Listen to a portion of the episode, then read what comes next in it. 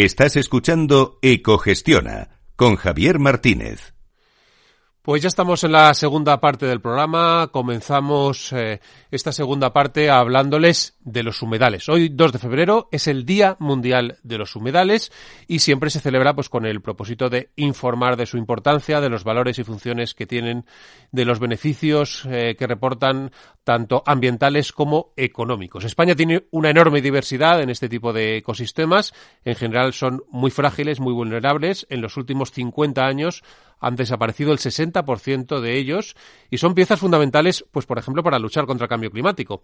En la actualidad en España pues contamos con 38 humedales, entre los que destacan pues los parques nacionales de Doñana o las tablas de Daimiel, o las lagunas como Gallo Canta o la Fuente del Piedra o territorios como el Delta del Ebro. Y eh, bueno pues eh, según eh, datos del MITECO del Ministerio de Transición Ecológica solo el 12% de los humedales está bien conservado en la actualidad y el 54% está en un estado pobre o muy pobre. Así que vamos a empezar esta segunda parte del programa hablando sobre todo del aspecto económico de estos humedales y vamos a hablar con Stanislao Arana, que es director académico del Foro de la Economía del Agua. Stanislao, buenas tardes, bienvenido. Hola, buenas tardes, ¿qué tal? ¿Qué tal? Bueno, vamos a hablar en primer lugar de la importancia económica que tienen los humedales. ¿Cuál es el impacto económico, tanto directo como indirecto, de estos humedales en la, en la economía española?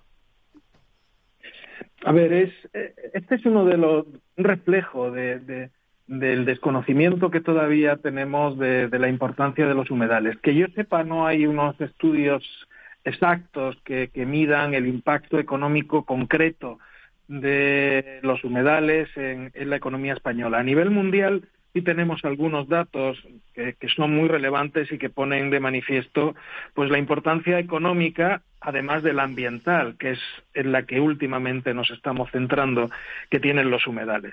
Los humedales a nivel mundial eh, constituyen el medio de vida de, para una de cada siete personas en el mundo y proporcionan eh, el arroz, el arroz cultivado en humedales, que es uno de los principales activos agrícolas eh, para los que se utilizan los humedales, pues es un alimento básico para 3.500 millones de personas, eh, representando aproximadamente el 20% de las calorías que, se, que consume la humanidad.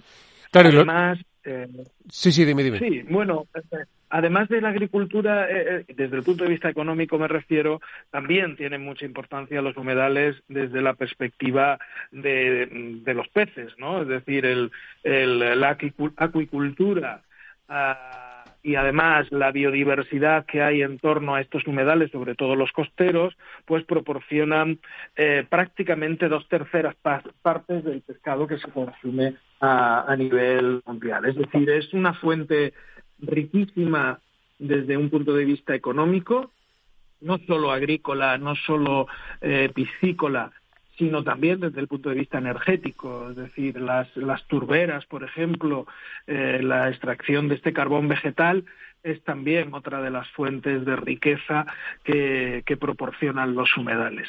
Claro, esto eh, para, para la gente de ciudad eh, que piense que los humedales es algo ajeno que está ahí, que es, digamos, una cantidad de agua con, con flora y fauna alrededor, pues que sepa que, que, afecta a sectores económicos como la pesca, como la agricultura y, por ejemplo, el, el turismo, porque hay un turismo sostenible también de visita a estos humedales que, que genera economía.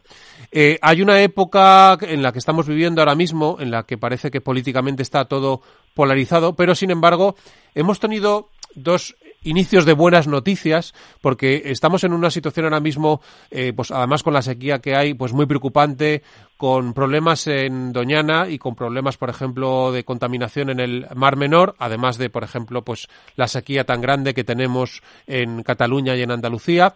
Eh, y sin embargo, pues eh, bueno, ha habido acuerdos últimamente entre el Ministerio y la Junta de Andalucía y el Gobierno de Murcia para intentar poquito a poco recuperar tanto Doñana como, como el Mar Menor. Supongo que esto es el ejemplo a seguir, ¿no? Lo que hay que hacer, llegar a estos consensos.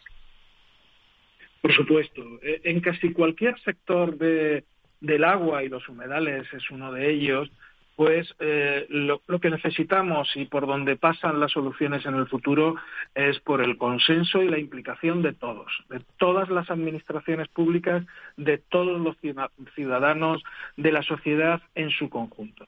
sin ese consenso, sin, ese, sin esa eliminación de la visceralidad, de, los sentimientos para solucionar este problema, no vamos a ir a ningún lado. Hace falta un consenso político, hace falta un esfuerzo eh, tecnológico, hace falta un esfuerzo de concienciación social, hace falta un esfuerzo de educación, hace falta un esfuerzo, en definitiva, de convertir a nuestra sociedad, hacerla madurar en todos los ámbitos.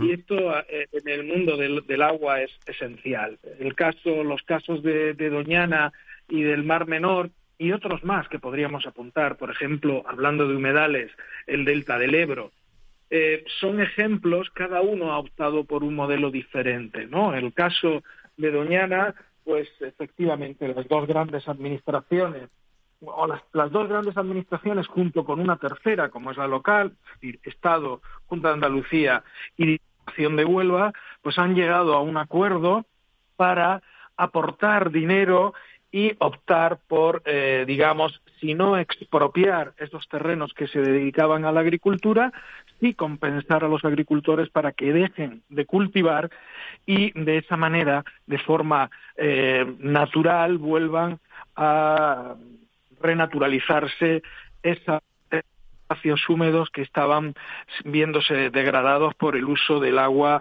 para la agricultura. en, en, todo caso, está aislado en Doñana, eh, bueno, había un problema también de, de, cultivos ilegales de, en zonas donde no debían, estaban cogiendo agua donde no debían, y decían ustedes desde el Foro de la Economía del Agua que no se trata de criminalizar al sector agrario, que al final son los grandes consumidores de agua, sino de tomar conciencia del problema que hay, y los agricultores no tienen solo ese problema, tienen ahora muchísimos más, pero de encontrar eh, juntos soluciones y que, claro, el sector agrario eh, tenemos que conseguir eh, encontrar una solución de financiar esa transición para que necesiten menos agua, ¿no? Efectivamente, eso era el otro ejemplo al que antes quería aludir y que, bueno, pues viene bien también al hilo de esta pregunta, es el caso del Delta del Ebro. El Delta del Ebro eh, tiene un humedal importantísimo, un humedal que en los, en los últimos años, bastantes ya, se ha dedicado a, a cultivar arrozales y eh, era un medio, es un medio que, a pesar de ser tan rico como lo son todos los humedales, no proporcionaba la rentabilidad de otros. Bien, pues aquí los agricultores, junto con una gran empresa, una multinacional como Kellogg's y un instituto de investigación de Cataluña, están tratando de reactivar los modos de gestión de los arrozales y también los modos de riego de los arrozales para que con soluciones basadas en la naturaleza se ayude a, ese, a ese tipo de agricultura, a ese cultivo, a consumir menos agua y a degradar menos el humedal. Este es el, este es el camino. El camino es tenemos una situación en la que una población aumenta, una mayor necesidad de alimentos y por lo tanto una mayor eh, necesidad también de agua para el riego, para obtener alimentos, pero tenemos en el otro lado una gran evolución de la técnica, una gran evolución de la ciencia y tenemos que aunar esa, e, esos, esos eh, tiempos a favor que tenemos en favor de la ciencia para revertir hacia la agricultura y hacia un menor eh, consumo de agua. Tenemos que conseguir más alimentos con menos agua. Y pues eso lo podemos hacer hoy gracias a la evolución técnica. Pues Estanislao Arana, director académico del Foro de la Economía del Agua. Muchísimas gracias por atendernos. Gracias a ustedes. Gracias.